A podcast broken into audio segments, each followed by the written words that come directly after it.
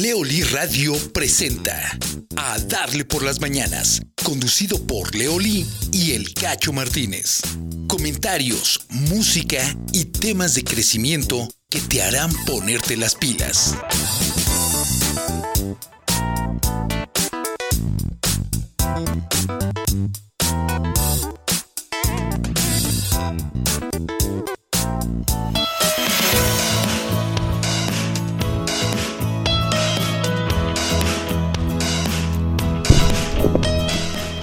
¿Qué tal queridos amigos y queridas amigas? Muy buenos días tengan todos ustedes. Esto es... ¿Cómo se llama? Enfréntate o levántate o ¿cómo se llama? Despiértate. No, es a darle por las mañanas, mi querido ah, Leo. sí, cierto. Esto es a darle por las mañanas. Muy bien, queridos amigos y queridas amigas. Hoy, 11 de enero del año 2021, son las 8 de la mañana con dos minutos y estamos transmitiendo totalmente en vivo desde la ciudad de Querétaro.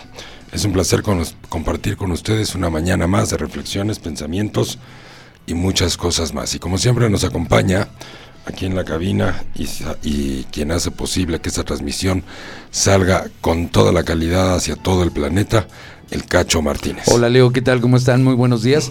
Y pues buenos días a toda la gente que ya está sintonizando la señal de Leoli Radio. Les recordamos que estamos transmitiendo a través de la página www.leoli.com.mx y que en los medios de contacto nos encuentran en el Facebook Leonardo Lee y en el fanpage Leoli. En el fanpage estamos transmitiendo pleca de video donde se pueden comunicar con nosotros ya sea eh, en el título del, eh, del video o también se pueden comunicar vía inbox.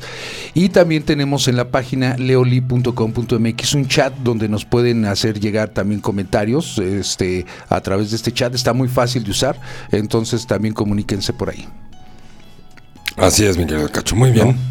Pues inicio de semana, la segunda semana, De- básicamente laboral. laboral de ¿No? este año ya, este, pues empezando este añito que eh, esperemos nos mejore, nos mejore la expectativa de vida para todos. ¿No? Así es. Muy bien. Pues Bueno, bien, pues, Leo, pues déjame un día como hoy. Un día como hoy, déjame platicar de.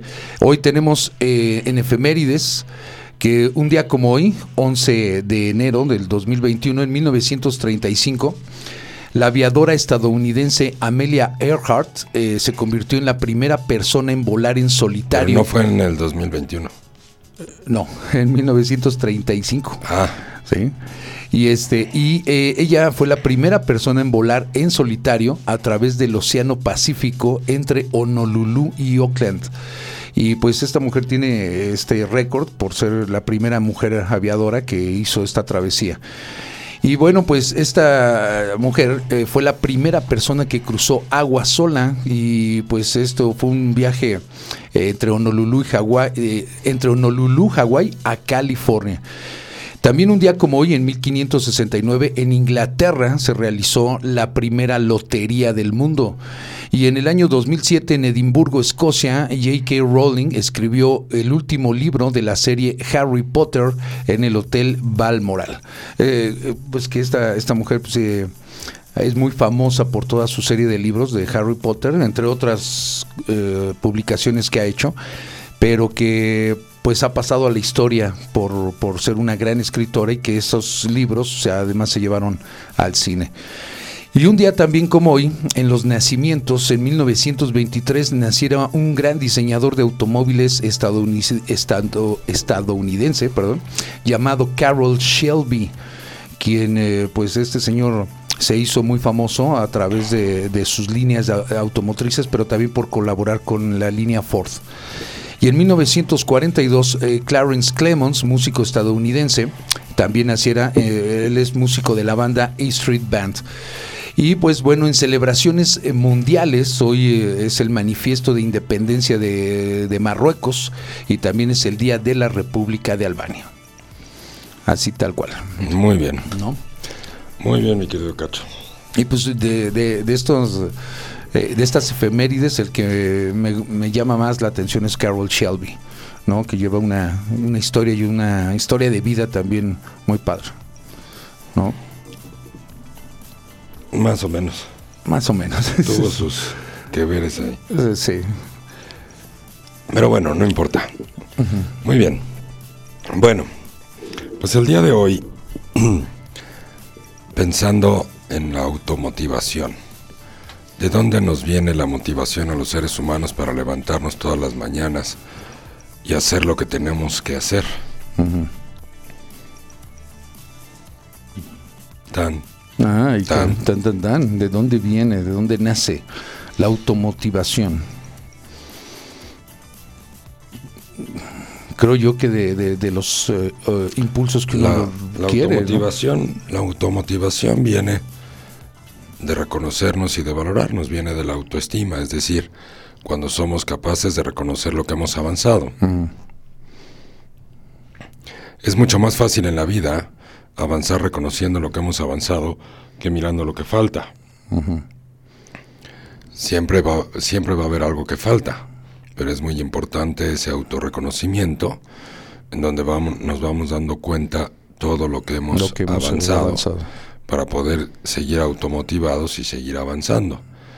Cuando entramos en etapas de autodescalificación, porque sentimos que no es suficiente o que en el tiempo que habíamos planeado llegar a ciertas metas o a ciertos logros no hemos llegado, es probable que venga la, desmotivación. La.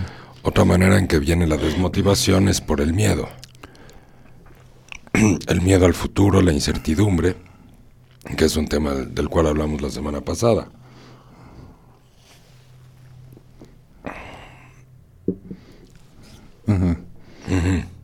No, te te estoy escuchando, estoy poniendo Entonces, la, la automotivación viene de la autovaloración y del autorreconocimiento y de la importancia que nos damos a nosotros mismos acerca de nuestras actividades y de lo que hacemos todos los días. Cuando estamos viviendo o trabajando simplemente por un salario, pues es natural que haya una desmotivación, que no podamos involucrarnos y que nuestra capacidad de aportación a lo que, a lo que hacemos y de progreso pues sea baja porque no hay la suficiente automotivación para empujar más allá de nuestros límites. Que eso, eso es lo que es lo que es un deportista, un deportista sobresaliente. Deportista sobresaliente está empujando más allá de sus De límites. sus límites, exactamente. Porque entonces la mayor parte de los seres humanos no empujamos más allá de nuestros límites.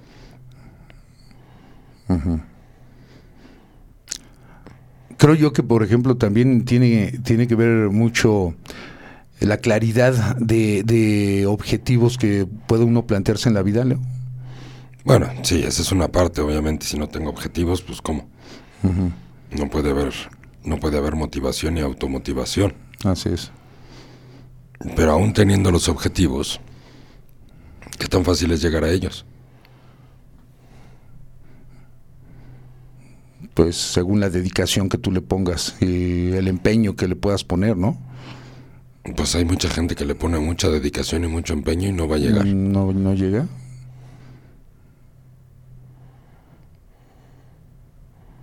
Pues ¿O tú cuántos objetivos ya, tus objetivos Sí, ciertamente hay objetivos que... O, o también los objetivos los pone uno, pero no los olvida uno en el camino.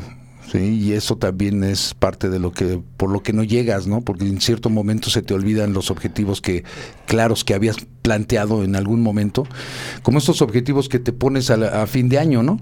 Que, eh, o al inicio de año, en donde dices, este año quiero adelgazar, este año quiero eh, ganar tanto dinero, esto quiero subir de puesto, quiero lograr esta- estas metas, pero al cabo de, cuando acabó el año, se te olvidó que querías adelgazar, se te olvidó que querías estos objetivos, porque pues en el movimiento de tu día a día vas perdiendo la claridad o, eh, o acordarte de estos objetivos que habías marcado alguna vez, ¿no? ¿No? También Entonces, ese- ¿por qué se olvidan? porque no le pones este realmente empeño a lo que quieres, no están claros, o sea, son objetivos que marcas, pero no son un objetivo Porque no los accionamos todos los días. exactamente. Si no hay acción y nada más hay teoría, entonces es muy fácil olvidarlos. Claro. Porque no, no tenemos un plan de acción. No vamos haciendo las cosas todos los días para llegar ahí. Nos metemos en la rutina de lo que estamos haciendo todos los días. Y entonces es, es, muy fácil que la mente se vaya a la rutina de todos los días en vez de concentrarse en lo que se quiere lograr. Por lo tanto, no estás motivado. así es. En automático. Así es. Exactamente. Y entonces también esto implicaría que, por ejemplo, la gente empieza a hacer cosas de las cuales eh, no son tal vez lo que más quiere, sino que trabaja por un, objetivo que no es eh, a lo mejor su expertise o que no es algo que realmente él, él desea, ¿no? Que le guste. Por ejemplo, yo supondría que, por ejemplo, un buen deportista, un buen eh, un cinematógrafo o alguien que, que, está enamorado de su carrera tiene esa motivación de todos los días hacer películas, de todos los días romper un récord, de todos los días este, construir un edificio con tales características o más grande o más alto, más X, ¿no? Entonces, esa, esa esa pasión, ese gusto por hacer las cosas es lo que te puede estar motivando día a día a estar eh, eh, pendiente todos tus días trabajando en este en estos objetivos? Así es, esa es una parte. Y la otra parte del error es que hay metas que la gente se pone por miedo. Como tengo miedo a llegar a la vejez sin dinero, como tengo miedo de enfermarme, entonces mi meta es ahorrar o mi meta es guardar, pero es por miedo a caer o por miedo a llegar sin dinero a la vejez o por miedo a enfermar. Entonces las metas que están fundamentadas en el miedo, pues tampoco generan motivación. exactamente. O sea, aquí uno de los puntos más importantes es que tus metas tienen que estar puestas en base a lo que mereces, a lo que deseas y a las alegrías que, va a, que, que traen esas metas. Pero no por miedo. No por miedo. por miedo a quedarme sin trabajo, por miedo a quedarme sin dinero, por miedo a quedarme sin familia, por miedo a quedarme sin esposo, por miedo a quedarme sin mis hijos, por miedo a quedarme sin esposa, por miedo a perder la salud. Miedo, miedo, miedo. Miedos, miedos, miedos. Qué fuerte, ¿no? Qué fuerte que, la gente tengamos que, por esos miedos, limitar nuestra vida. ¿No? Por ejemplo, hoy, hoy estaba yo leyendo la historia de Hugo Sánchez, eh, que me parece que fue uno de los deportistas más prominentes en México y que leyendo un poco su historia, fíjate que hay muy poco, muy poco sobre la historia de su niñez. Sin embargo, eh, leyendo un poco de su biografía, que aquí la tengo, este, destaca que fue una persona que siempre estuvo empeñado en, sus objetivos y nunca a, la fecha, incluso hoy ya de, eh, maduro, ya de un hombre ya grande, eh, sigue apasionado por el fútbol y sigue apasionado por sus metas, ¿no? O sea, logra objetivos y no no para, no para, hace una hoy, ya de grande hace asociaciones, hace conferencias y hace una serie de cosas en las que sigue trabajando, ¿no? Y pues aquí viendo un poquito, por ejemplo, de la historia de, de este hombre, Hugo Sánchez Márquez, nacido en la Ciudad de México el 11 de julio de 1958, es un exfutbolista y entrenador mexicano y en el 2000 fue declarado por la IFFHS como el mejor futbolista mexicano del siglo XX y el mejor futbolista de la CONCACAF también del siglo XX. Fue goleador y figura del Real Madrid de fútbol en la segunda mitad de la década de los años 80, donde fue integrante de la Quinta del Buitre, club en el cual destacaron 10 títulos eh, conseguidos eh, cuatro trofeos Pichichi al máximo eh, goleador de la liga, una bota de oro, dos premios Don Balón y al momento de su retirada era el cuarto máximo goleador Pero fíjate, qué histórico. interesante, perdón que te interrumpa. No dice que también fue campeón goleador en México con los Pumas. Sí, sí, también ahorita Eso también lo dice. está hablando un poco ahorita de su historia, sobre todo europea, ¿no? Los éxitos, pero en, en México también con los Pumas fue un... Pero sí lo dice Eh, porque eso es, eso es lo que te digo que somos unos malagradecidos Sí, con los mexicanos que realmente hacen grandes cosas. Claro. Uno porque no se escriben las biografías puntuales con tu, sí, con tu- como en los países, Claro. en otros países que honran a la gente que ha trascendido, que ha hecho algo grande de su vida y que ha puesto el nombre de su país en alto. Exacto. Las biografías son muy completas. Exacto. Se les honra. se les honra.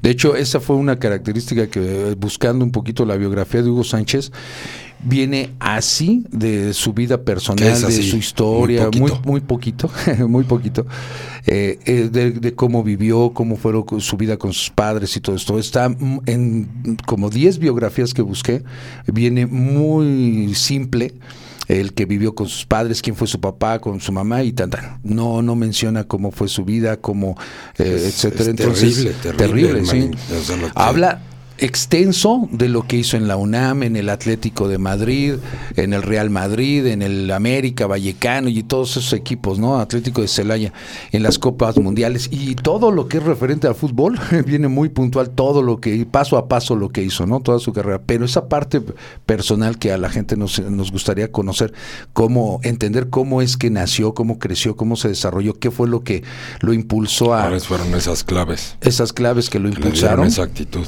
Exactamente. Entonces, pues viene, viene poco, ¿no? Como tú dices. Pero bueno, a ver, síguele. Ah, bueno, déjame platicarte. Entonces, eh, decíamos que eh, con 516 anotaciones en 883 encuentros oficiales, es el futbolista mexicano con más goles en partidos oficiales de la historia.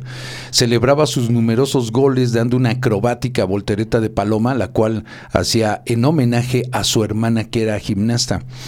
Y en, mil- en el año 2019 la revista inglesa 442 lo incluyó entre los 100 mejores futbolistas de la historia, ubicándolo en la posición número 82. Debido a sus goles, logros y trayectoria, fue incluido en la FIFA eh, por la FIFA en el Salón de la Fama del Fútbol en el año 2011. Él es licenciado en odontología por la Universidad Nacional Autónoma de México.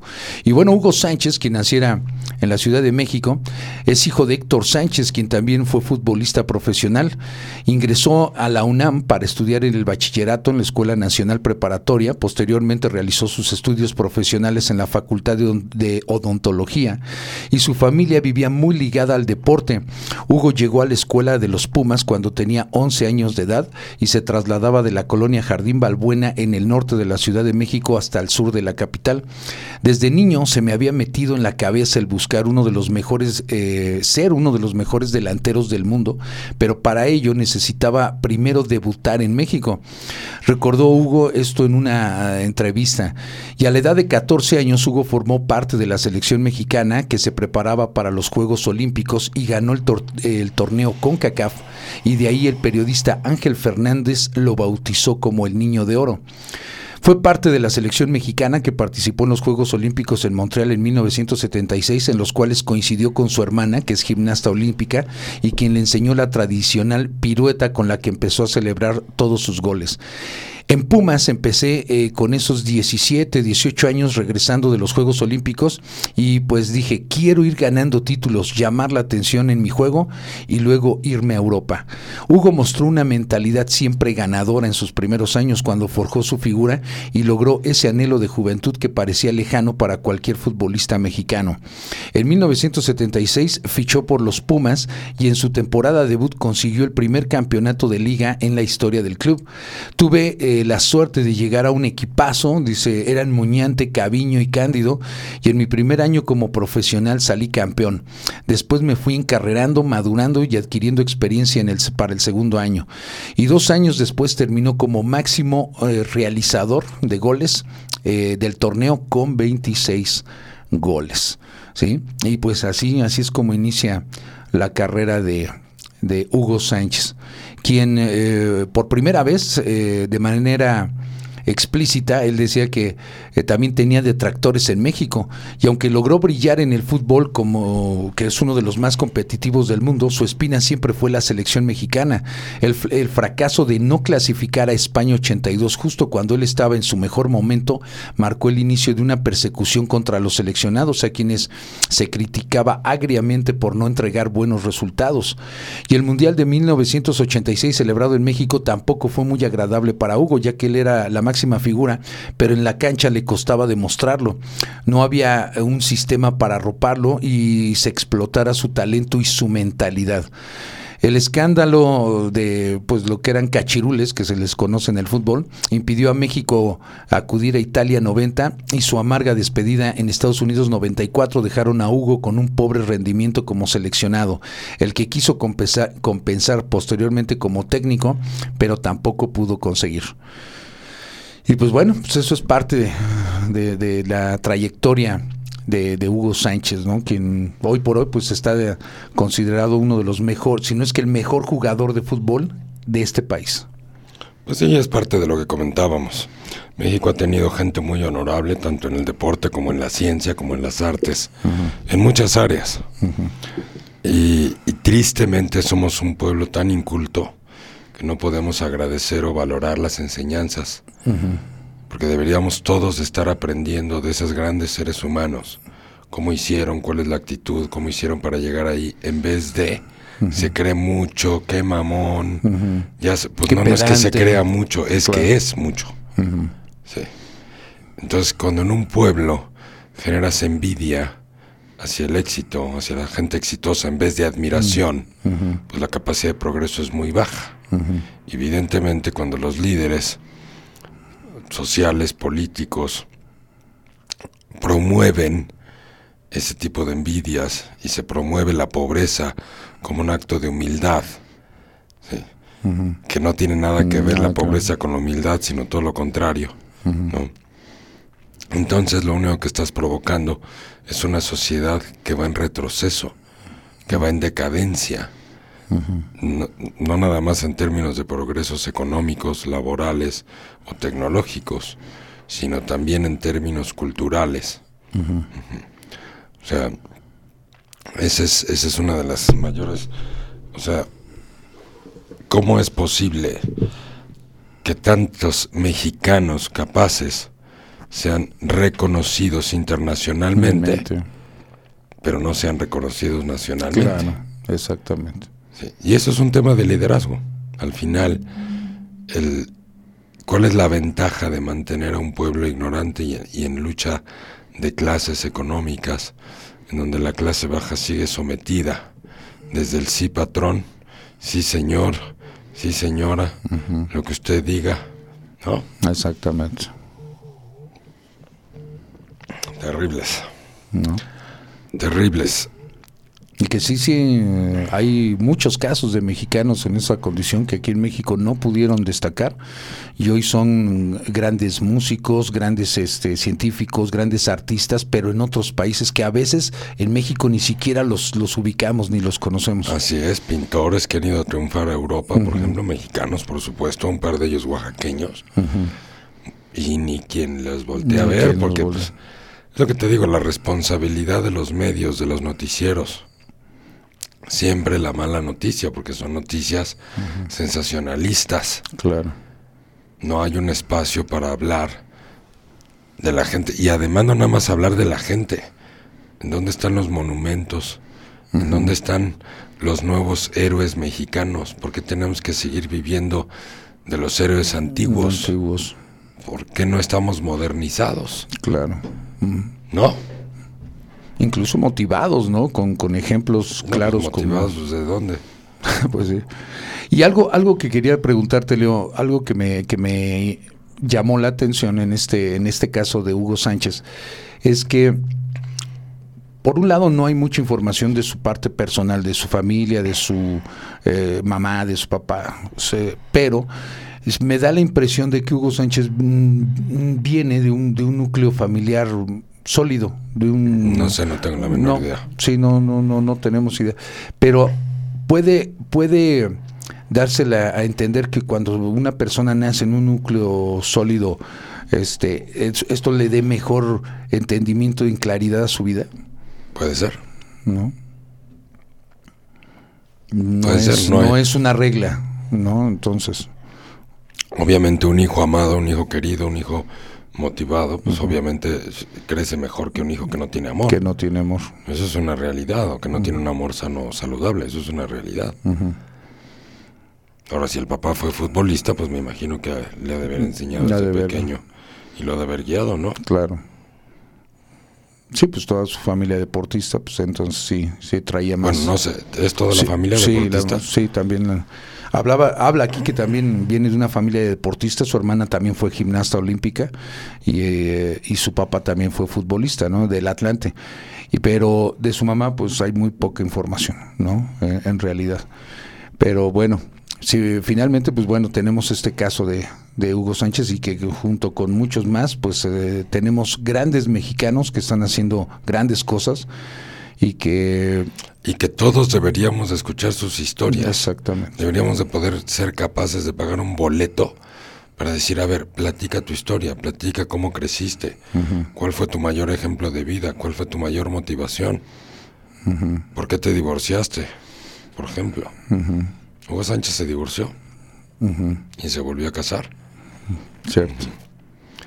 Y que eso hay, hay muy poca información de, de, de esta info, de esto en, en- Porque de ese es el privada. punto, ese es el punto. Estamos acostumbrados a leer biografías desde la vanidad del resultado, pero no desde la admiración del proceso, Del proceso. que te lleva al resultado, Así es. que esa es la parte más importante. Uno, porque el proceso entonces yo lo puedo aprender y puedo ver qué me falta a mí para tener un proceso más eficiente de vida. Y dos, porque la entonces se, se genera una verdadera admiración de ver toda la lucha diaria que se ejerció para llegar al resultado, en vez de simplemente hablar del resultado. El resultado es la consecuencia de quizás de años o de toda una vida de esfuerzos. Sí. Y el, sola, el ver solamente el resultado nos mantiene en un nivel de ignorancia muy grande. Así es. Leo, ya nos están llegando saludos esta mañana. Tenemos el saludo de Nadia Camarillo que dice, Leo Cacho, buenos días, comienzan las clases en línea y coincido contigo que no es posible tener a, los niños tantas horas frente a la compu. Por favor, danos tips para ayudar a nuestros hijos, nos dice Nadia Camarillo. Pues mira, aparte de lo que les comentaba la semana pasada, uno es, hay que sacarlos un poquito antes de las clases, de que termine la clase, o sea, darles espacios de esparcimiento, 10 minutos, que salgan tantito a la calle, que, que se muevan físicamente, ¿no? Que puedan poner la mente en otro lado, que jueguen con sus hermanos, con sus hermanas, si es que los hay. Ponerles algún tipo de actividad diferente, que les guste sobre todo, no que sea una actividad de De obligación. obligación. No, porque te voy a sacar 10 minutos antes de la clase, pero te pones a arreglar tu cuarto y a hacer tu cama. Pues tampoco. Tampoco es. O sea, necesitan ser niños. ¿Y qué es un niño? Pues un niño es un ser creativo, que está jugando, que está inventando historias, que está inventando fantasías, a través de las cuales él mismo se ve dentro de esas fantasías, ¿no? Y se, y se vive en esas ilusiones. Entonces es. necesitan esos espacios, necesitan convivir con otros niños, necesitan relajarse, divertirse. Podemos platicar con ellos también. Podemos jugar un pequeño juego de mesa con ellos. No importa, no importa que se pierdan media clase, cara más. Sí. Porque finalmente los procesos pedagógicos están terribles. Las escuelas no han hecho un ajuste honesto y sincero, respetuoso, profesional y ético a partir de que empezó la pandemia, a realmente abocarse a decir cuál es el mejor proceso pedagógico, cuál es la mejor manera de enseñar a los alumnos, cuál es el objetivo de esta materia y qué queremos que aprendan. Claro. Y lo pueden aprender en 15 minutos en vez de en dos horas de choro. Sí. Entonces, pues aquí lo más importante es darles los espacios. Si tienen que estar sentados frente a la computadora, algunos niños desde las 7 y media de la mañana hasta las 2.40 de la tarde, 2.30 de la tarde, pues nomás súmale. No, pues es, es- es muy fuerte es, para es los- toda una vida desperdiciada, toda una infancia frustrada. Entonces, Yo se lo sacaría 10 o 15 minutos antes de cada clase. Claro, hay que estar pendientes de que hayan aprendido. Claro. Que pues tristemente tienen que pasar el año de una de otra manera. Pero tampoco tienen que pasarlo con 10, hombre. Pues sin eso no va a ser la diferencia. No va a ser diferencia. Sacarlos a caminar, dejarlos que observen. El niño aprende solo a través de la observación. Así aprende a caminar, así aprende a reconocer su hogar, así aprende a gatear, así aprende a hablar, observando y escuchando, solito, solito. Y así se adquiere la sabiduría para la vida. Como le hemos hablado aquí, muchas de las biografías de gente exitosa fueron malos estudiantes. Malos estudiantes quiere decir que su cabeza estaba ya en otro lugar avanzando. O sea, el, el mundo está hecho. Miren, el mundo está hecho para que el, para que el más débil pueda. ¿Sí? O sea, si te ponen una carretera donde la velocidad máxima es de 90 kilómetros por hora, ¿qué quiere decir? Que hasta el que tiene cero habilidades de manejo puede manejar a 90 kilómetros por hora. El sistema escolarizado está hecho para que el más débil pueda. Para que todos puedan, pues. Claro. Sí. Entonces, ¿qué pasa con la gente que es más capaz? Que no es tan débil. Que vienen mejor estimulados, que tienen papás que sí los aman, que sí los quieren, que sí están ocupados de ellos. Pues no hay un sistema para ellos. Tienen que adecuarse al sistema en donde el más débil puede. Cierto. En vez de generar grupos sí, De- de más alto rendimiento, en donde la gente que se le ha estimulado mejor, que se le ha amado mejor, pues evidentemente se va a sentir mejor en, en los niveles más elevados Más porque esa persona tiene ese nivel. Claro. Pero sí, y en las escuelas privadas es lo mismo, o sea, no hay cambio, no hay voluntad, no hay pasión por la educación, eso se acabó. O sea, es pórtate bien, lo único que generamos es represión. Reprime tu personalidad, reprime tus impulsos, reprime tu deseo de hablar, reprime tu deseo de jugar y pon atención. Exacto. Y reprímete y reprímete y reprímete. Reprime tu inteligencia, porque no vaya a ser que seas demasiado inteligente y entonces te voy a tener que reprobar, porque entonces eres más inteligente que el maestro. Cierto. O sea, no hay voluntad de evolucionar la educación, ni privada ni Ni pública. público. Sí. No hay voluntad, porque de que se puede, se puede. Claro que se puede. Y ejemplos hay muchos en otro, Muchísimos. tipos, pa- en otro tipo de lugares y o circunstancias, países, Japón. Y este, aquí mismo en México, ¿tú crees que no hay mexicanos capaces Ah, no, que puedan claro. desarrollar nuevas maneras de hacer las cosas? No, sí, claro. Pues no tenemos que copiar todo. No, no, pero pero no hay ejemplos, voluntad. claro. Sí, pero no hay No voluntad. hay voluntad. No, no, es que en México hay gen- gente grande, gente inteligente, Capaz. pero que el sistema tiene bloqueada a la gente inteligente y a la gente capaz. Sí, por, pero no nomás el sistema político gubernamental, el sistema social. Social, como Porque tal. somos un pueblo que generamos envidia en vez de admiración. Y que mientras generemos envidia en vez de admiración, pues no aprendemos No nada. vamos a salir. No aprendemos nada de la gente grande. En ningún área de la vida. ¿Tú crees que no hay empresarios brillantes en México? Hay muchos empresarios brillantes que podríamos irles a preguntar, oye, ¿cómo podríamos evolucionar la educación en México? Para que la mayor parte de los niños tengan la oportunidad de hacer lo que tú lograste. Claro. Claro, ciertamente. Pues hay un montón de gente, pedagogos, psicólogos, este, gente de arte sensible, sí, psicólogos, empresarios. Sí, eh, lo tonto es que los equipos del gobierno no están los mejores. A ver, quiero, tráeme al mejor empresario, tráeme al mejor artista, tráeme al mejor violinista, tráeme, sí, a los mejores y vamos a armar equipos de trabajo que hagan este país moverse y que progresen. Que progresen. No, tráete a los peores, al que me cuida las espaldas de mi corrupción, al que me hace la barba, al que me da por mi lado. Cierto. Bueno, el mismo López trajo a, a- a no sé cuánta gente capaz y no aguantó ni tres meses. Los tronó a todos tronó. porque el Señor es el dueño de la verdad. Sí. Entonces, pero eso es histórico. La mediocridad. Tráete al más mediocre y ponlo en alguna secretaría. y haz, haz un equipo de trabajo con gente que no es muy capaz. Exacto. ¿Por qué no traes a los más capaces? Así en internet busca los empresarios más chingones de México, los deportistas más fregones de México. Claro. ¿Por qué no los pones ahí? No, pues pones al, al que ya trajo una medalla, pero que es capaz de corromperse. Claro. Porque, porque no, no, no. Al que no se corrompe, pues no lo puedes poner, ¿verdad? Exacto.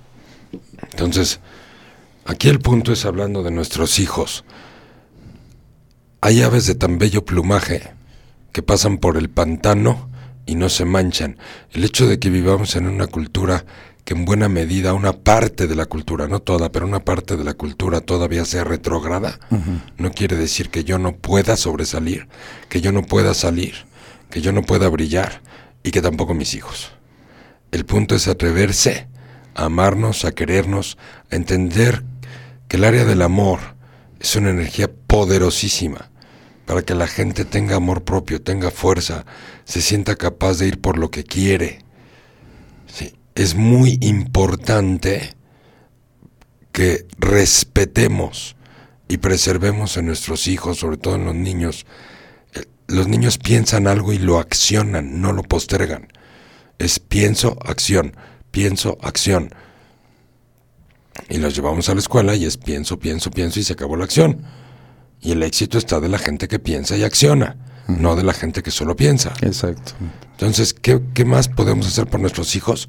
Dejarlos que vivan, que si quieren algo que lo busquen, que lo accionen, que si tienen su cuarto hecho un desastre porque están jugando, pues en la noche lo acomodan, pero el punto es que déjalos jugar, déjalos vivir, porque esto, dentro de 15 o 20 años o dentro de 10 años cuando sean adultos, según sea el caso, vas a ver los enormes resultados de tener un niño no reprimido, una niña no reprimida, un niño y una niña que exploraron el mundo, que fueron niños, que jugaron y que pueden llegar a la vida adulta a buscar una actividad que les sea placentera, que la disfruten, que sean exitosos porque aman hacerlo y no porque necesitan el dinero, sino porque realmente aman lo que hacen. Haz, haz lo que hacen. Entonces, la mejor manera de compensar esta... Porque no nada más son las clases en línea. ¿Qué va a pasar cuando regresen a la escuela normal? Si es que regresan. Ahí ya no los puedes ver tú. Como papá. Entonces ahí están sentados en una banca. Media hora para salir a un recreo. Y si tienen que ir a comprar algo de comida a la tiendita, bueno. Entonces esa media hora, 15 minutos es de fila. Sí. ¿No? Y los otros 15 minutos para comer y ahora regrésate al salón. Al salón. O sea, es estúpido. O sea, es- la- la el, el mexicano hace fila para todo. Para todo tiene que ser fila. Exacto. Porque está mal organizado. Porque les vale, porque nos- no nos importan los demás. Tú fórmate tres horas, pierde toda tu mañana. No me importas tú, no me interesas, yo no pienso en ti. Claro. Solamente pienso en lo que quiero de ti. O sea, págame la colegiatura y además págame tu dinero en la tiendita. O sea, yo cobro, cobro, cobro. Cobro. Colegiaturas, libros, uniformes, calcetines, este, sándwiches, jugos. Yo cobro. Y tú pagas. Y a cambio de que yo cobro y tú pagas, entonces yo te doy un grado de primaria, un grado de secundaria. Cierto. Entonces, hoy los vemos sentados en casa y decimos, no manches, este es el maestro que te da clases. Y antes no veíamos eso, ¿verdad? Sí, no, no los Los veía. mandamos a la escuela y los niños decían, bueno, pues yo tengo que ir a la escuela. No llegan a decir, pues es que este maestro, es que este maestro no piensa, es que este maestro es lento. Y deberíamos de enseñarlos a que nos lo platiquen. Porque ahora qué miedo que regresen a la escuela tradicional, porque ahora ya no nos vamos a enterar. Que yo estoy pagando quizás por uno o dos maestros muy mediocres, sin vocación, sin habilidades pedagógicas, groseros, injustos. Cierto. Y de todos modos van a ir de 7 y media de la mañana a 2.40, ¿no? O a 3 de la tarde. Y hay quienes hasta los dejan en la tarde para el after school, como le llaman en inglés. O sea, para después de Para clases. Después pues, de clase. Ajá. Para algún deporte, para alguna actividad. Entonces, pues, tienen que vivir allá adentro encerrados, pues porque los papás estamos muy ocupados. Y entonces, cuando los sacaron de la escuela y los pusieron frente a una computadora dentro de la casa, ahora ni se, ni algunos papás no saben qué hacer con eso. Otros les surge que sus hijos se vayan. Porque están demasiado tiempo en su casa. Sí, ya. se vayan. Lo que siembras hoy lo vas a cosechar mañana. Y esa es la vida de tus hijos. Pregúntate qué estás sembrando en ellos. Estás sembrando autoestima, estás sembrando valores, estás sembrando diversión, estás sembrando amargura, estás sembrando represión. ¿Qué estás sembrando en ellos? Libertad de pensamiento, órdenes, obligaciones. O estás sembrando alegría, espontaneidad, creatividad. Porque la semilla que les eches es lo que vas a ver cosechado mañana. No hay de otra. Sí, lo que siembras en la infancia es lo que vas a ver cosechado en la vida adulta. No puedes poner una semilla de sandía y esperar que salga una pera. Si echas semilla de sandía, vas a cosechar sandías. Sandías. Y si echas semillas de represión y semillas de humillación y semillas de desesperación y de gritos y puro deber, deber, deber, obligación, obligación, pues estás sembrando amargura, estás sembrando rigidez. En vez de sembrar libertad, flexibilidad, creatividad, alegría, sonrisas. Claro. Muy bien, queridos amigos y queridas amigas, son las 8 de la mañana con 41 minutos en el centro de la República Mexicana. Es un placer compartir con todos ustedes a lo largo de todo el planeta y todas las personas que nos escuchan este programa. Vamos a ir a un pequeño corte comercial y regresamos.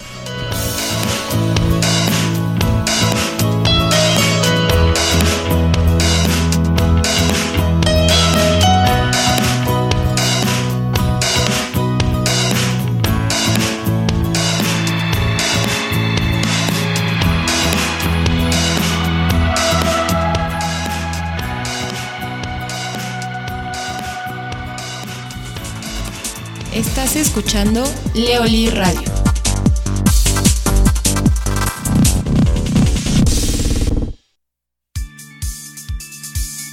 Metodología Leoli. Metodología psicológica, pedagógica terapéutica, desarrollada por Leonardo Lee. Es una metodología científica, ética y profesional que ha tomado más de 20 años de investigación, la cual trabaja a nivel consciente e inconsciente, logrando cambios reales y profundos en la conciencia humana. Se ha llevado a diferentes partes del mundo con mucho éxito. Canadá, Estados Unidos, Centro y Suramérica, así como a diferentes países de Europa. En la actualidad, ha demostrado mejorar la calidad de vida del ser humano en sus tres áreas básicas de ocupación y preocupación diaria. El trabajo, el dinero y el amor.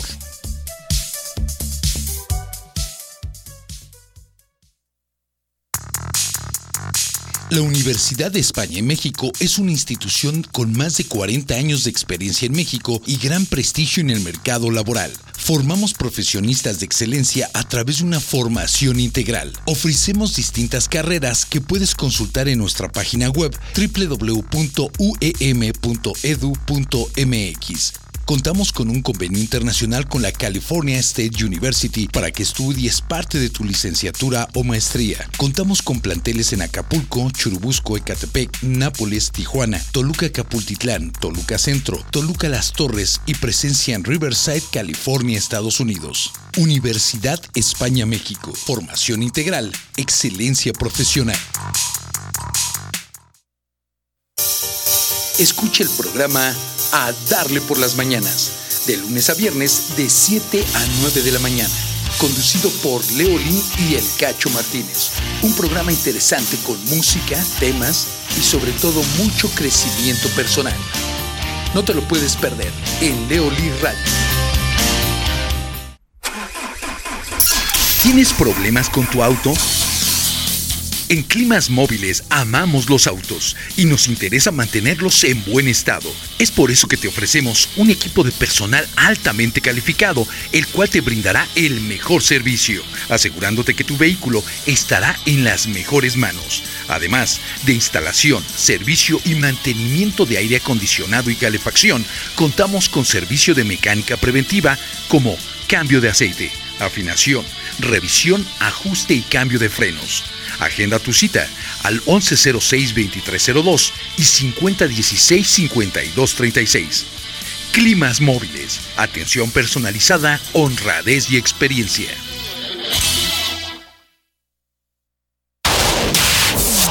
Estás escuchando Leoli Radio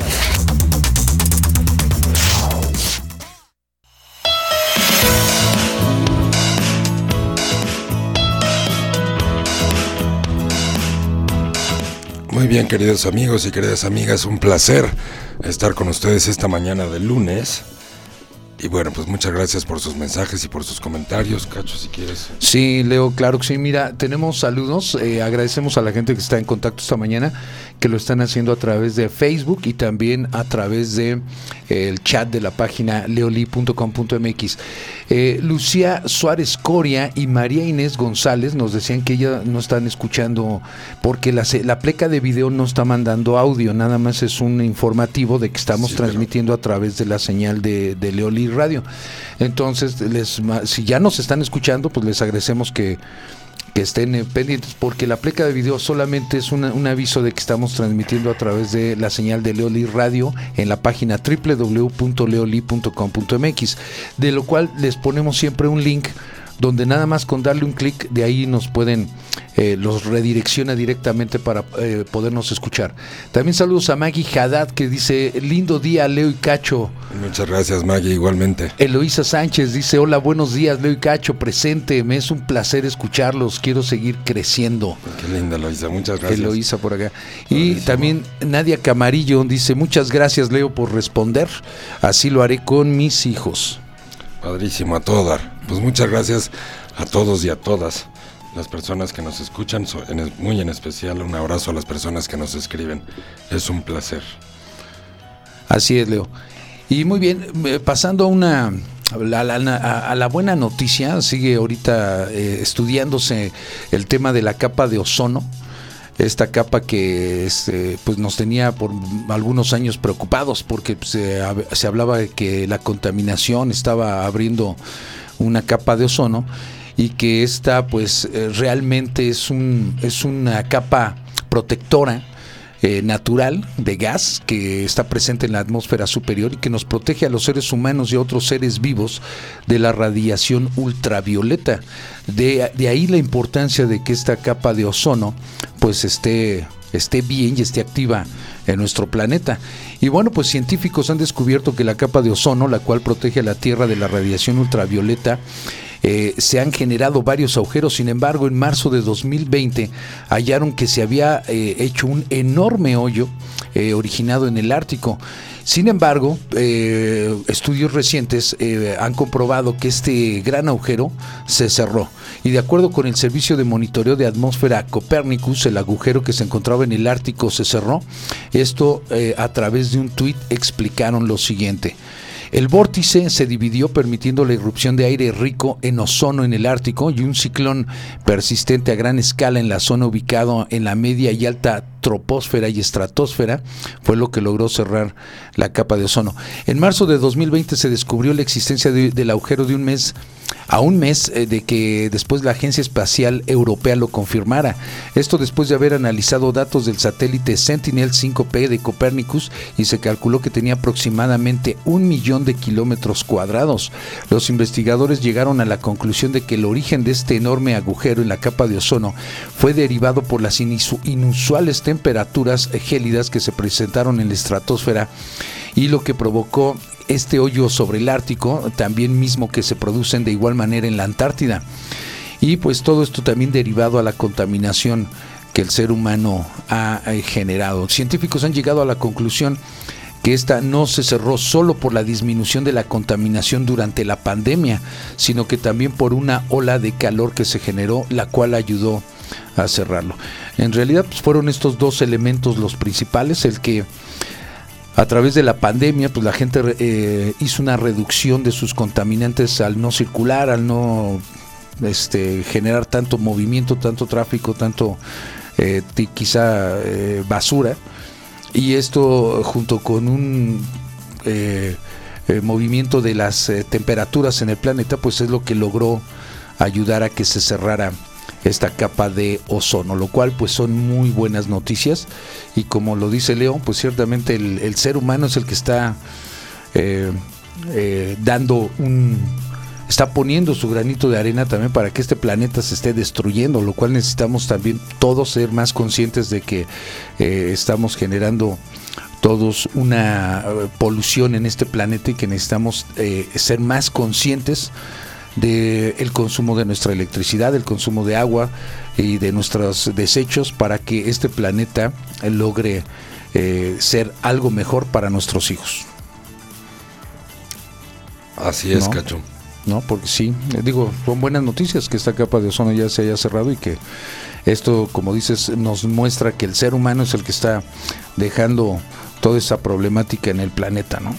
Bueno, lo hermoso de lo que acabas de decir es cómo nuestro planeta, que es un ser vivo, tiene la capacidad de recuperarse por sí solo, Por sí solo. mucho más alta y mucho más rápida que cuando nosotros hacemos los esfuerzos. Entonces, ¿qué es lo que tenemos que hacer nosotros? Pues nomás con no joder ya es suficiente. Ya, con eso. Ya con Con no, no estar molestando y con no estar lastimando a los demás y con tener buenas energías y no estar malvibrosos y estar haciendo lo correcto y hacer lo correcto pues es apagar las luces y no dejarlas prendidas, ¿verdad? claro. Por ejemplo, no tanto por el ahorro del recibo de luz, sino por el planeta mismo.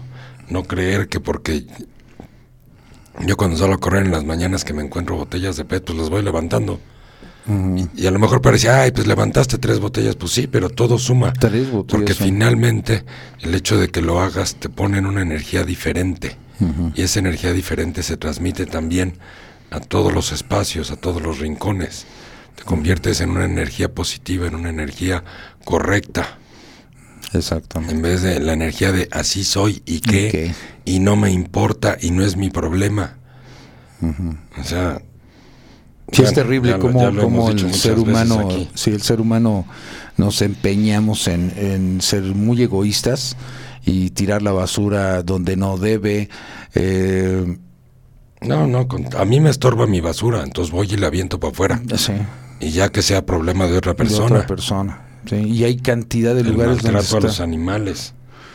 que están llenos de basura por todos lados. Es impresionante. En este país es poca la cultura del, del maltrato a los animales, pero por ejemplo las constructoras.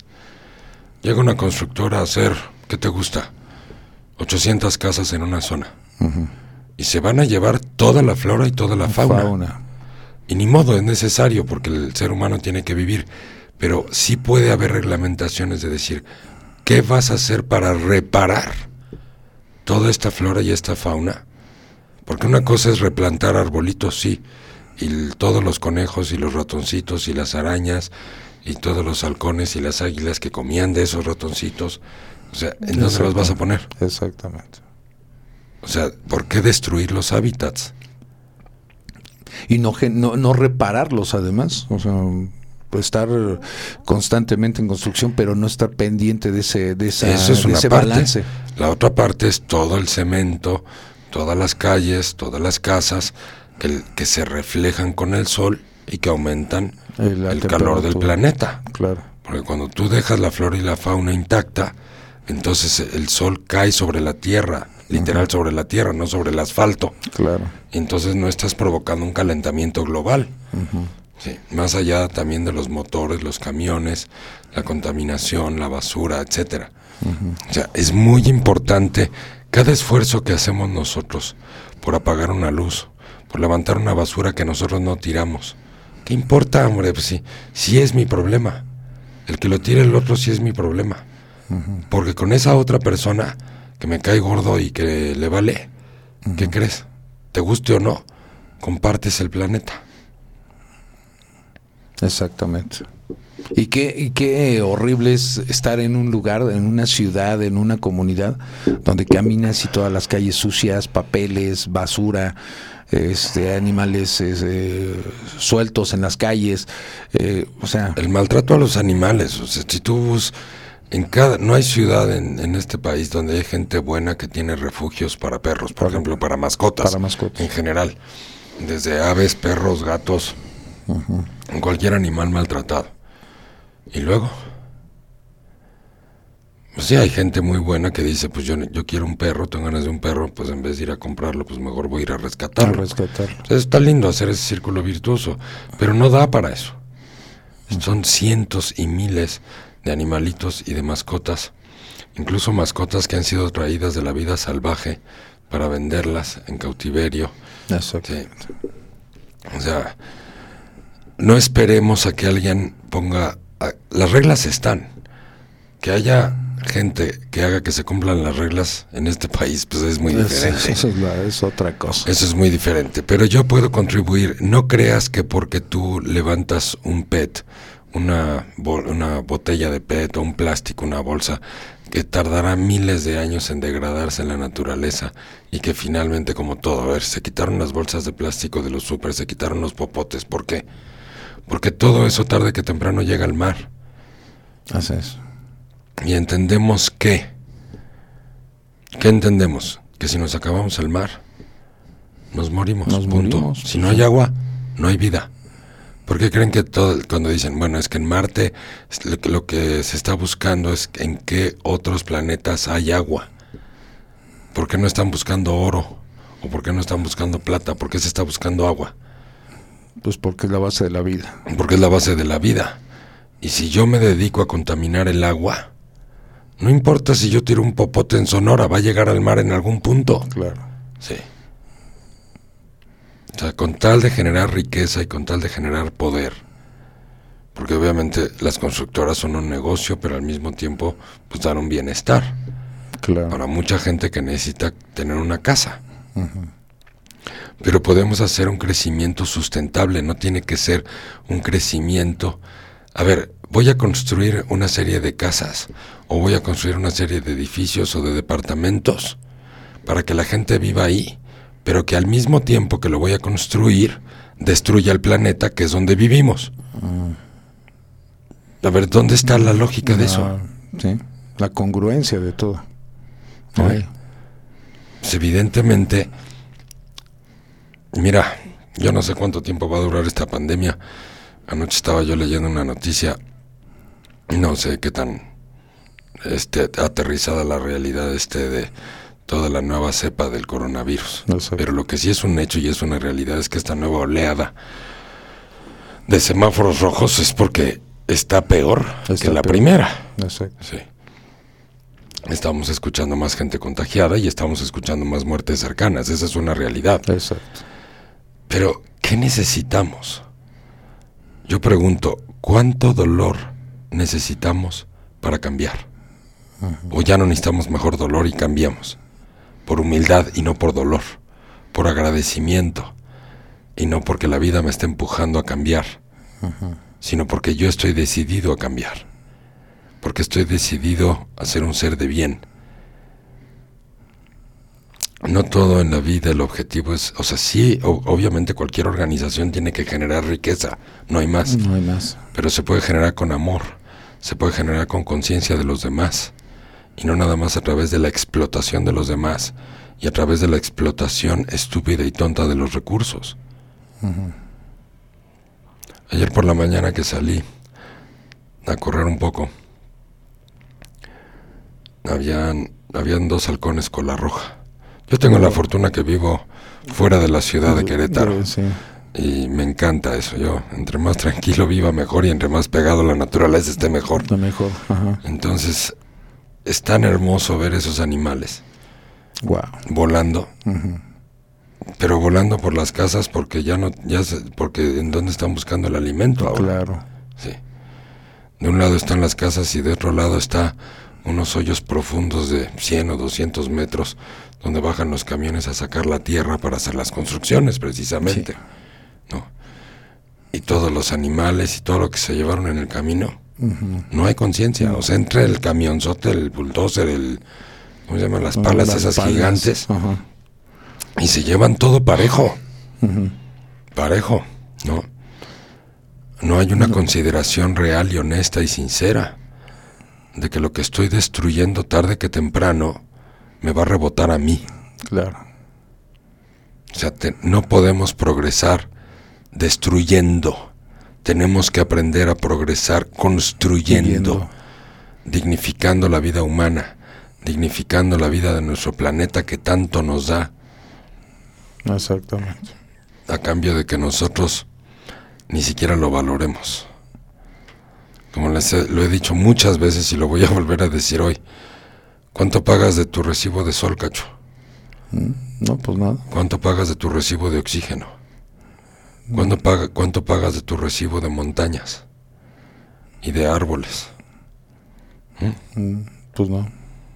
No, es Es gratis. gratis, Y totalmente. no más porque es gratis, entonces lo vamos a destruir, no importa. Porque lo que sí me cuesta es si no lo destruyo. O sea, mi coche sí lo cuido, ¿no? Bueno, algunos, ¿no? Mi ropa pues sí la lavo y la plancho. Y la cuido.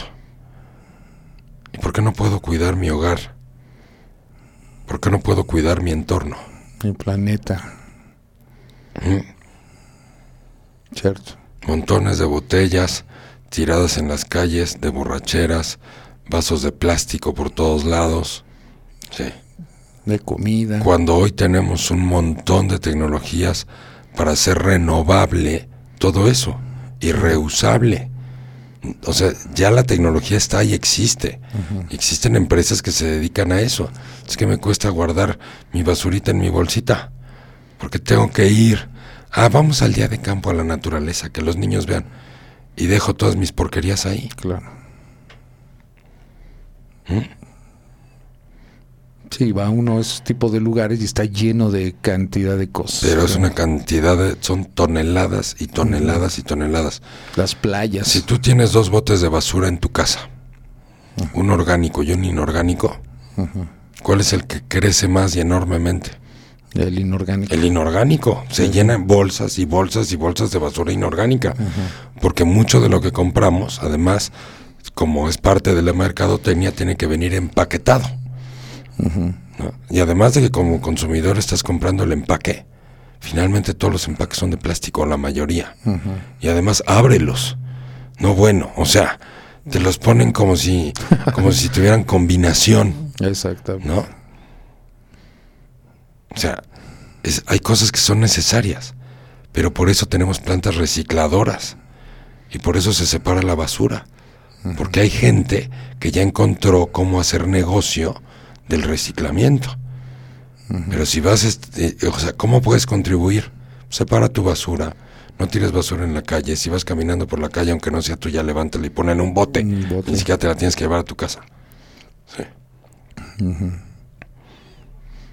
Sí, exactamente. evolucionemos por conciencia, que no, que no tenga que venir pandemias, terremotos y tragedias para que aprendamos a ser agradecidos y valorar lo que sí tenemos en vez de estar deseando todo el tiempo lo que no tenemos. Así es.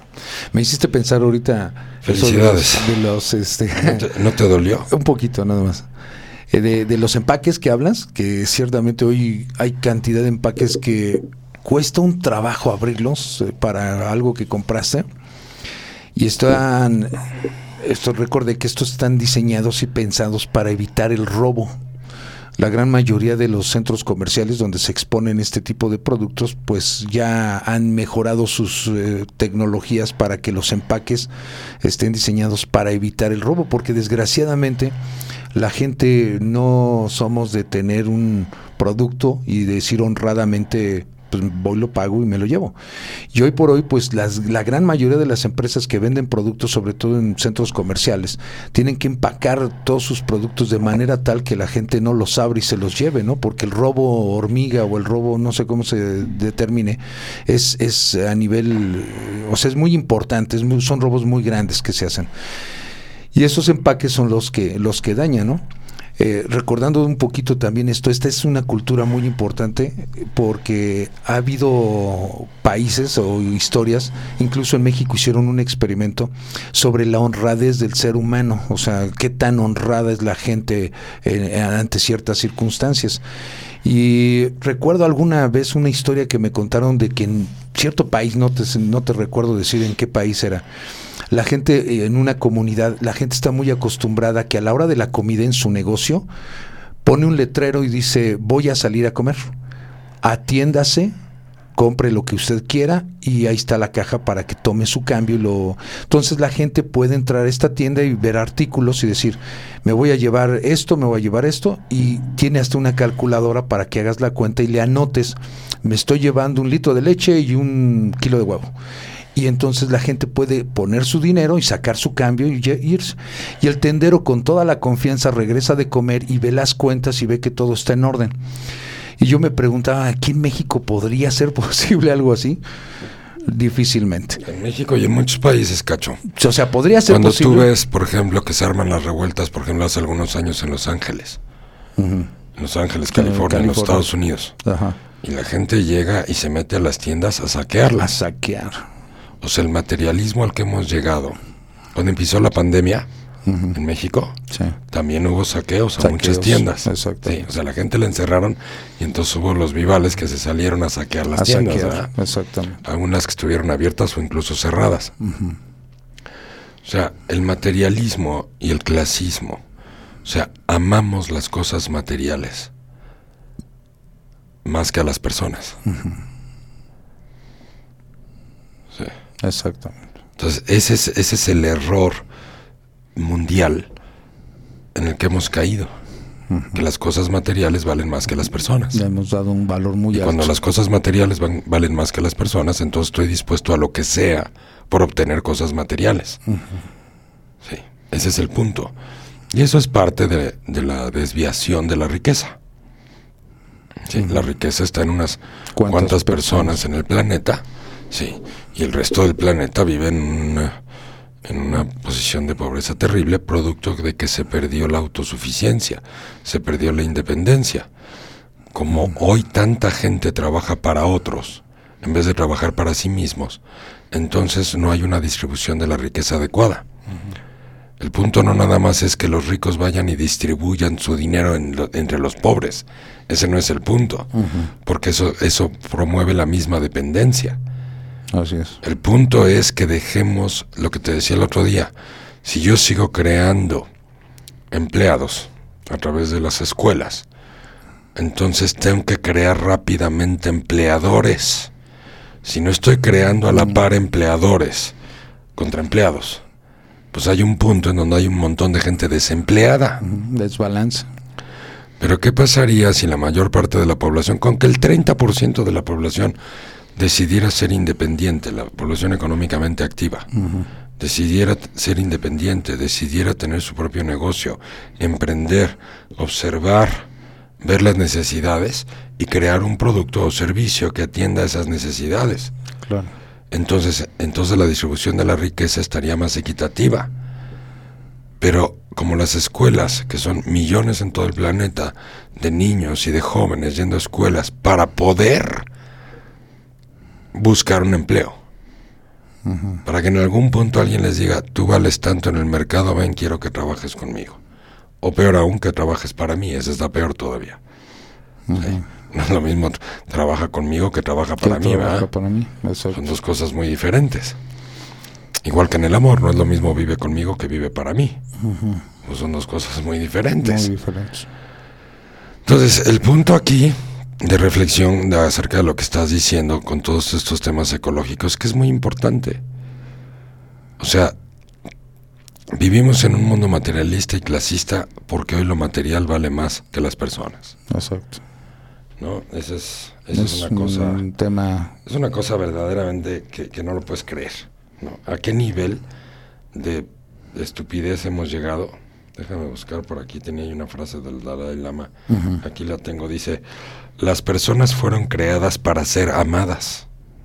Las personas fueron creadas, para, ser, amadas. O sea, todos podemos vivir en un estado de amor, independientemente que ames en directo a tu esposo, a tu esposa, o a tus hijos, o a tus papás, o a tus tíos, o a A tus nietos. sea.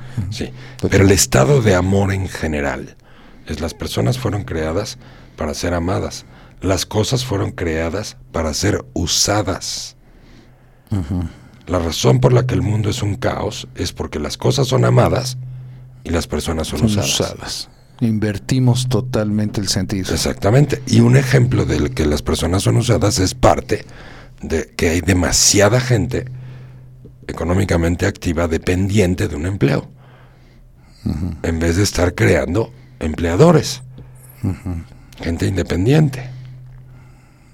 Exacto. O sea, no nada más se trata aquí de que hablemos de los problemas, planteemos las soluciones, porque pues si nada más hablar de los problemas, pues es como cualquier noticiero.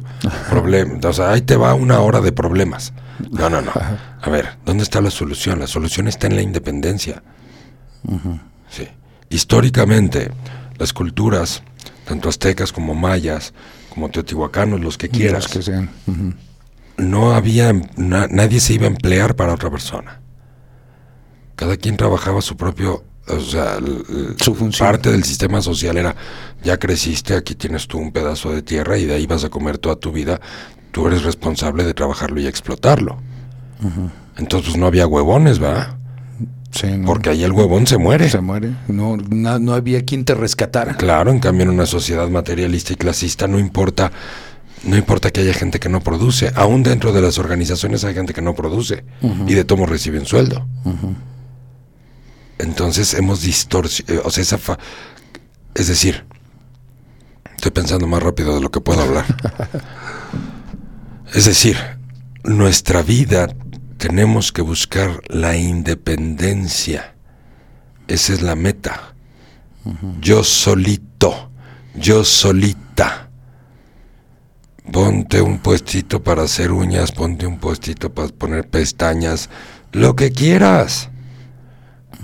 Observa el entorno, volvamos a los niños, lo que les he dicho, lo que dijimos la semana pasada.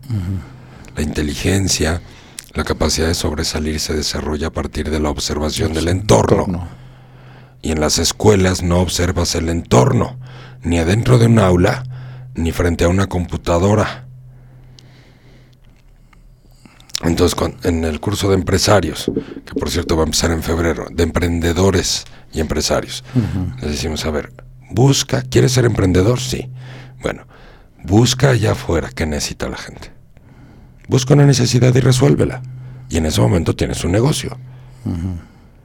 Pero ¿cómo van a salir a observar si estuvieron metidos 20 años en un aula? Sino lo que saben ver es un pizarrón, pizarrón, y además ya tienen un hábito de aprendizaje por dependencia, en donde yo aprendo lo que el maestro decide enseñarme, no lo que yo creo que tengo que aprender y que necesito aprender. Sí, ni a pensar, limitados a pensar. Claro, porque ante cuando tú limitas la observación, el desarrollo del pensamiento, de la inteligencia y de la responsabilidad, las tres cosas, sobre todo la responsabilidad que es, que es, es la proteína número uno del amor propio, no se están desarrollando correctamente. Cierto. A través de la observación, sal- es que esa es otra. Hagan esto, salgan a caminar. Con el cubrebocas donde quieran, observen. Observen a la gente. Así se aprende a vivir. Así se aprende a no cometer errores. Y así también se aprende a resolver problemas. Finalmente el tema de la vida de un adulto es resolver problemas todos los días. Todos los días. ¿A qué vas a un trabajo? Si no es a resolver problemas. Y cada vez que resuelves un problema estás creando soluciones nuevas y eso te da progreso. Pero si no vas a progresar, nunca vas a crear problemas nuevos, por lo tanto nunca vas a tener que crear soluciones nuevas.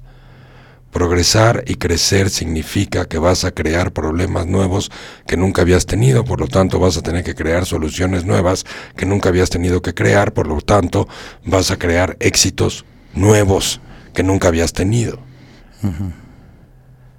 Pero esa pasividad de llegar y sentarse detrás de un escritorio a sacar la chamba, todos los días, hacer lo mismo y lo mismo y lo mismo.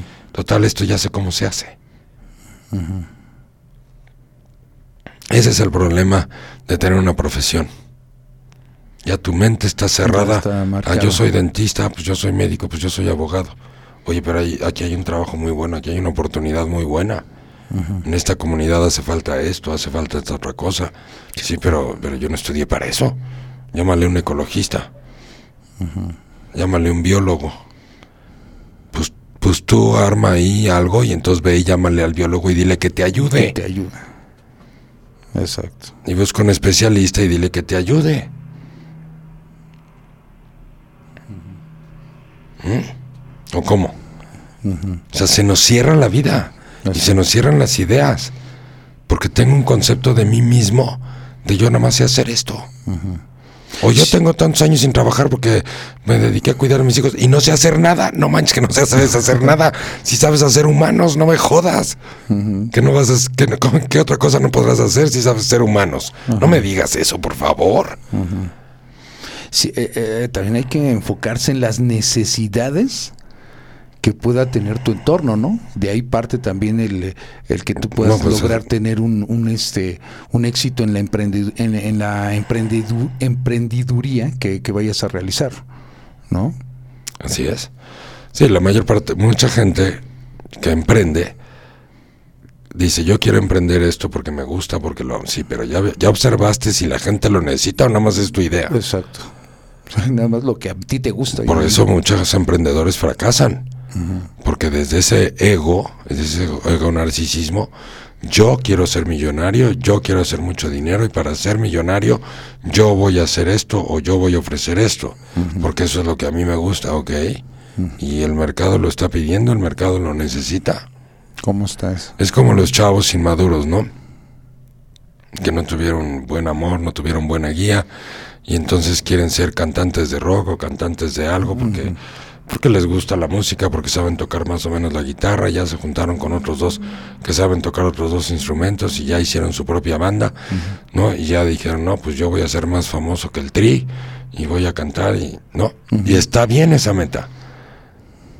Pero qué tan aterrizada está en la realidad y qué tanta capacidad de autocrítica tengo para ver si ese producto que voy a ofrecer, que es la música, que todo el mundo que amamos la música, todos en sus diferentes formas y maneras, realmente está aterrizado a algo que la gente quiere escuchar o es mi propio con narcisismo porque a mí me gusta y porque así soy y qué. Y está bien, hay que ser únicos, está bien, hay que ser uno mismo, pero no desde la rebeldía. No nada más desde la rebeldía de yo voy solo contra todo el mundo. todo el mundo. Y tiene que ser como yo quiero, si no se muelan. Exactamente, entonces, o sea, necesitamos gente independiente, necesitamos que se acaben los huevones, necesitamos que se acabe la gente que no contribuye, que no aporta, pero que sí cobra, ya sea porque cobra de la familia, ya sea porque tiene un empleo en la empresa familiar, sí. ya sea porque los papás les dan dinero, y porque estamos incrementando el materialismo. Toda esa gente que no produce, que no genera un sentido de vida, que no está generando progreso interior, sus vacíos los van a llevar o a las drogas o a las sustancias o al consumo exagerado de las, cosas, materiales, porque el vacío interno es muy grande. O sea, cubren, su, cubren esos vacíos con productos. Lo que necesitamos es cubrir nuestros vacíos con crecimiento personal, con proyectos que vayan caminando, con orgullo personal, con sensación de satisfacción, con sensación de progreso, con sensación de que estoy aportando algo positivo a la gente. Y cuando yo puedo hacer eso por mí, estoy lleno de mí, estoy lleno de mi progreso, en vez de estar lleno de la dependencia económica de mis padres o de algún empleo. Hay muchas, muchos empleos y muchas empresas que tienen gente que no contribuye, pero que sí cobra. Que no está funcionando. Y que simplemente van ahí a, calentar la banca como lo hicieron en la escuela, ahora hacerlo en una empresa. Y no es el tema criticar a esas personas que no están bien motivadas o que no están bien estimuladas, sino el tema es que todos merecemos sentirnos orgullosos de nosotros, mismos, y por eso necesitamos regresar a la independencia. Y la pregunta es, ¿Cuántas tragedias más necesitamos? Para doblar las rodillas, para agradecer, para ponernos las pilas, para dejar de ser dependientes, no nada más laboralmente, también de las familias, de la pareja. El amor no puede prosperar donde hay dependencia, por favor. Donde te estoy echando la culpa de que no me pelas, de que no me haces caso, de que no me sonríes, sí, de que no me atiendes. A ver, eso no es amor. Ámame como yo no me amo, quiéreme como yo no me quiero, respétame como yo no me respeto, cuídame como yo no me cuido. ¿Eh? Vivimos en un planeta cada día más dependientes de personas, de sustancias, de De compras, compras. y la dependencia es un círculo vicioso de destrucción. Entonces, ¿qué puedo hacer? Ser independiente. En el trabajo, en el dinero y en el amor. Las herramientas es tener una idea, aterrízala en un papel, por favor. Ni siquiera en una computadora. Cuando tú escribes en un papel, sí, el compromiso es más fuerte que si lo estás escribiendo en una No, computadora. computadora. Escribe tus compromisos. No voy a depender de mi esposa, no voy a depender de mi esposo. Por lo tanto, los reclamos van a bajar. Y si los reclamos bajan, en vez de hacerte jeta, te voy a hacer una sonrisa. sonrisa. Porque ya no dependo de ti. Ya no dependo de cómo te sientes tú. Ya entiendo que hoy te sientes mal, entiendo que hoy tuviste un mal día.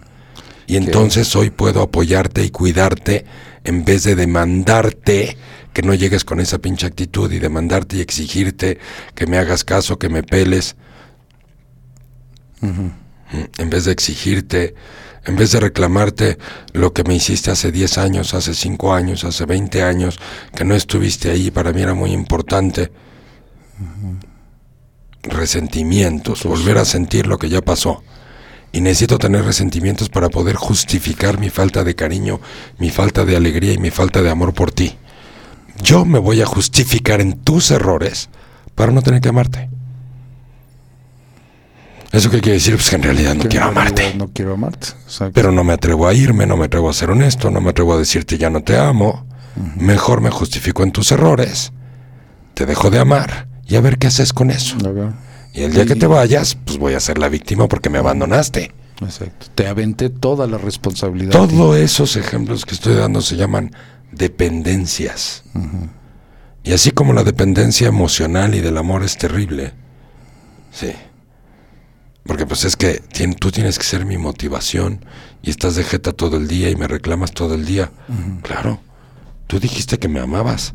Por lo tanto, a partir de hoy, a partir del día que tú dijiste que me amabas, entonces tú eres el responsable de que yo sea feliz, tú eres el responsable de que yo amanezca motivado, tú eres el responsable de que yo amanezca con una sonrisa. Y hay de ti, donde sean las 10 de la mañana y no me hayas escrito, no me hayas llamado, ¿eh? Porque eso sí me hace enojar y eso sí me hace sentir muy mal.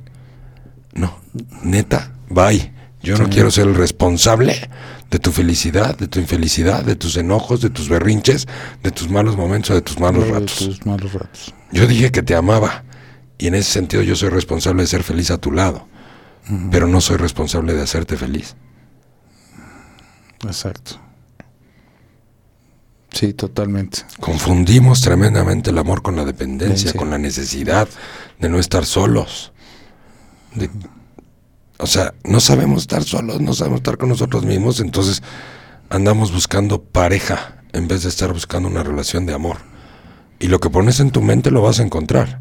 Si tú estás buscando una pareja para no estar solo o sola, pues eso es lo que vas a encontrar. vas a- Si estás buscando una relación de amor, alguien a quien tú ames con todo tu corazón, que te apasione, que te encante como es y que tú le encantes también, eso es lo que vas a encontrar.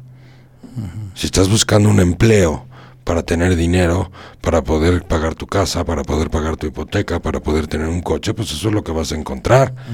Pero si estás buscando una pasión, si estás buscando una independencia, si estás buscando en ti para poder, ¿qué, pu- qué puedo aportar al mundo? Oye, es que yo nada más hacer pasteles, pues haz pasteles. O sea, no, eso ya es una aportación, o sea, no, no generes una descalificación per se porque, ah, es que Steve Jobs hizo teléfonos inteligentes y tabletas y, ah, bueno, y yo nada más sé hacer pasteles. O sea, qué manera de descalificarte. Descalificarte. Por, por lo menos que sean los mejores pasteles. ¿No? Porque si a eso todavía haces unos pasteles que... que No, no, hay gente que hay- el otro día me tocó con unos hay unos chats ahí de unas por la zona donde yo vivo, donde la gente vende de todo, ¿no? Porque pues con la pandemia todo el mundo está vendiendo de todo. Sí, claro. Pero no se enfocan, nada más es así como eh, traigo esto y traigo mercancía, ¿no? Y hay una señora que dice vendo pasteles. Una señora argentina. Pero hace pan, hace cuenta un pan, y nada más le pone betún encima, y nada más por ponerle betún encima ya cree que hizo un pastel. ¿No? Ajá, Y entonces se queja de que no vende. ajá. A ver, observa el mercado. No puedes vivir en ese ego narcisismo de que lo que yo hago le tiene que a huevo gustar a la gente. Observa a la gente, qué come la gente, qué le gusta comer a la gente, qué es lo que le gusta llevarse a la boca, qué le sabe bien. Y aprende. Lo que les digo todos los programas, el camino al éxito es aprender todos los, días. ¿Y qué tengo que aprender? Cómo satisfacer, ayudar o cooperar en la vida de los demás para que su vida sea mejor. Sea mejor. A través de un producto, a través de un servicio, a través de tus talentos, a través de tus virtudes. Claro. Coopera.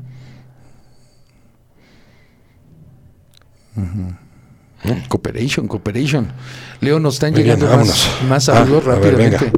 Eh, Arlette Brownstein dice, muy buenos días, queridos Leo y Cacho, y lista para seguir aprendiendo. Excelente día. Igualmente, Nos Arlette, muchas gracias, un abrazote. Saludos. Gracias. Nos llega una pregunta vía chat que dice, ¿cómo compro los libros de Leo Lee?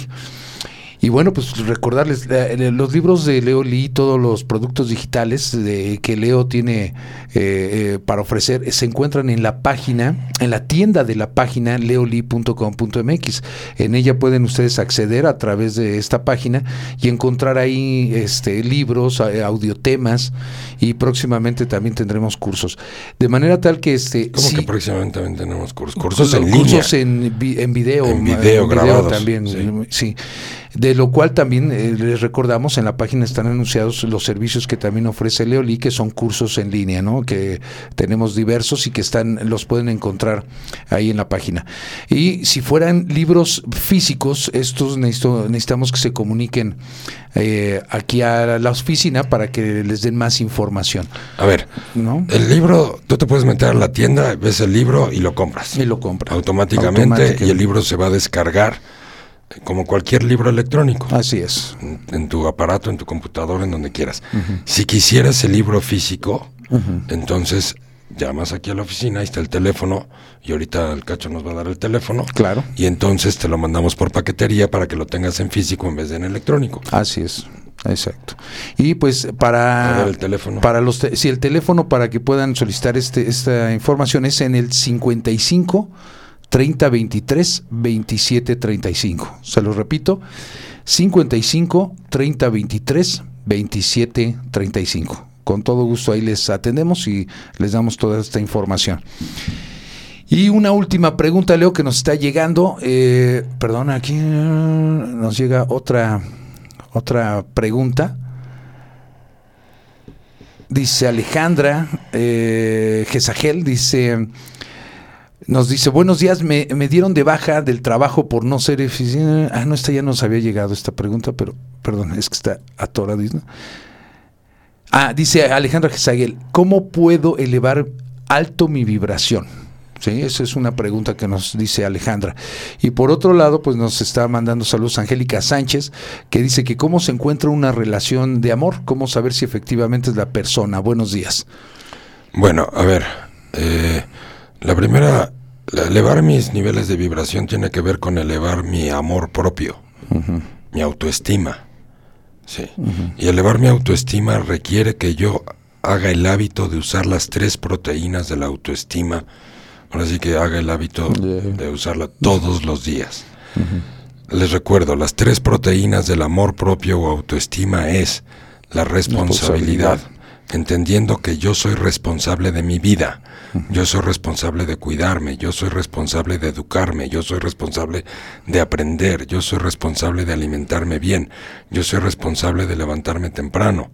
Sí, yo soy responsable, no hay que, o sea, cuando yo digo es que yo no tuve la oportunidad de estudiar, es que yo no tengo la oportunidad, eso estoy destrozando mi autoestima porque me estoy convirtiendo en víctima, estoy teniendo lástima de mí mismo y no estoy tomando la responsabilidad de mi vida. Sí. La segunda proteína de la autoestima o del amor propio es el, Compromiso. la congruencia, perdón, el Compromiso. compromiso. Entonces me comprometo conmigo a qué? A ser mejor persona, a cultivarme, a aprender. No se aprende nada más en la escuela, por favor. Se aprende más siendo autodidactas. Sí, hay miles de artículos de crecimiento personal, de crecimiento laboral, de cómo hacer cosas, de cómo mejorar en el internet. Nada más es cosa Ya de checar tenemos quién lo escribe para que sea algo profesional. Claro. Sí, ser autodidacta, puedes ir a una librería Y, y buscar un libro, Buscar un buen libro. eh, un- títulos que tengan que ver con lo que estás viviendo, con las metas que quieres lograr. Sí. Y la tercera proteína del amor propio es la congruencia, es decir, entre lo que dices y lo que haces, tiene que haber una congruencia. Exacto. Si lo piensas, lo haces. Lo que digo, lo tengo que demostrar con los hechos. Exactamente. Y en ese momento subes tu vibración, pero es algo que hay que hacerlo diario, no es se hace un día y ya. Es un hábito de vida. Los, los, los, el éxito es un hábito de vida y el éxito no estoy hablando de dinero, ¿eh? nada más. Estoy hablando de, lograr lo que quiero en la vida y de dejar, estar deja, dejar de buscar la aprobación de los demás para yo hacerme mi propia vida. Dejar de estar buscando que otra persona me dé una oportunidad y yo darme las oportunidades. Así es. Muy bien. Y en el caso de Angie, bueno, el amor lo encuentras cuando alguien te encanta. Me encanta cómo es tu vida, me encanta cómo piensas, me encanta cómo sientes, me encanta cómo eres. Porque como el amor es aceptación, entonces si me encanta cómo eres, me encanta cómo te manejas, me encanta cómo piensas, entonces quiere decir que yo seré capaz de amarte por lo que tú eres. porque me encantas como eres. Si yo estoy buscando a alguien que me acompañe, estoy buscando no sentirme sola, estoy buscando sentirme acompañada, estoy buscando a alguien que me dé consejos, estoy buscando a alguien que me acompañe en esta vida, eso no necesariamente es amor. Porque entonces yo estoy buscando a alguien que me ofrezca algo en vez de yo estoy buscando a alguien que me fascine como es. Y para ofrecerle y Porque si tú me fascinas como eres y, lo, y yo también te fascino como eres, como soy, pues en todos los próximos 30 años vamos a estar fascinados juntos. Pero si estoy buscando a alguien nada más que me haga compañía en esta crisis, en alguna época difícil, sí. Y más ahora que muchísimas gentes va por la segunda vuelta, que están divorciados, están separados. Mucha gente nomás, o sea, no aguanta la soledad, están sufriendo. Sí. Porque por ese pensamiento de yo no soy suficiente, yo no soy capaz, yo no puedo pararme sobre mis propios pies, necesito a alguien que me acompañe. Y una cosa es tener a alguien que te acompañe, otra cosa alguien que tengas con quien platicar, hombre o mujer. Y otra cosa es tener una relación de amor. Y a veces confundimos esa compañía con amor. Entonces, a ver, esta persona que me acompaña, yo podría amarlo y cuando yo me pregunto, ¿podría amarlo qué significa? Que tengo que preguntarme. Yo podría aceptarlo tal cual y como es, yo podría... Y también al revés, esa persona me acepta tal cual y como soy. Como soy. Pero no nada más me acepta, le fascina como soy, le fascina mi vida, le fascina cómo pienso. No el cuerpo. Sí ayuda, obviamente, una persona que se ama a sí mismo, pues obviamente está más delgada, está más saludable, por lo menos camina todos los días, se alimenta bien. Una persona que no se ama, pues, o sea, corporalmente también dices, híjole, no me gusta corporalmente, pero porque no es porque el físico, sino es porque no se cuida. Claro. Sí. O sea, es un, es un todo. Me encanta cómo eres o no me encanta cómo eres. Y luego pregúntatelo al revés. ¿Yo le encantaré a esa persona o no? Exacto. Exacto. Bueno, Saludos también de Carlos Trigo. Dice, saludos, Leo y Cacho. Nos manda saludos. un abrazo, Carlos. mi querido Charlie. Bueno, bueno. pues ya son las 9.37, ya nos pasamos del tiempo. Queridos amigos y queridas amigas, ha sido un placer compartir con ustedes esta mañana de lunes, 11 de enero. Pásenla muy bien, que tengan un gran día, reciban abrazos y besos donde quiera que estén y nos escuchamos el día de mañana a las 8 de la mañana. Muchas gracias.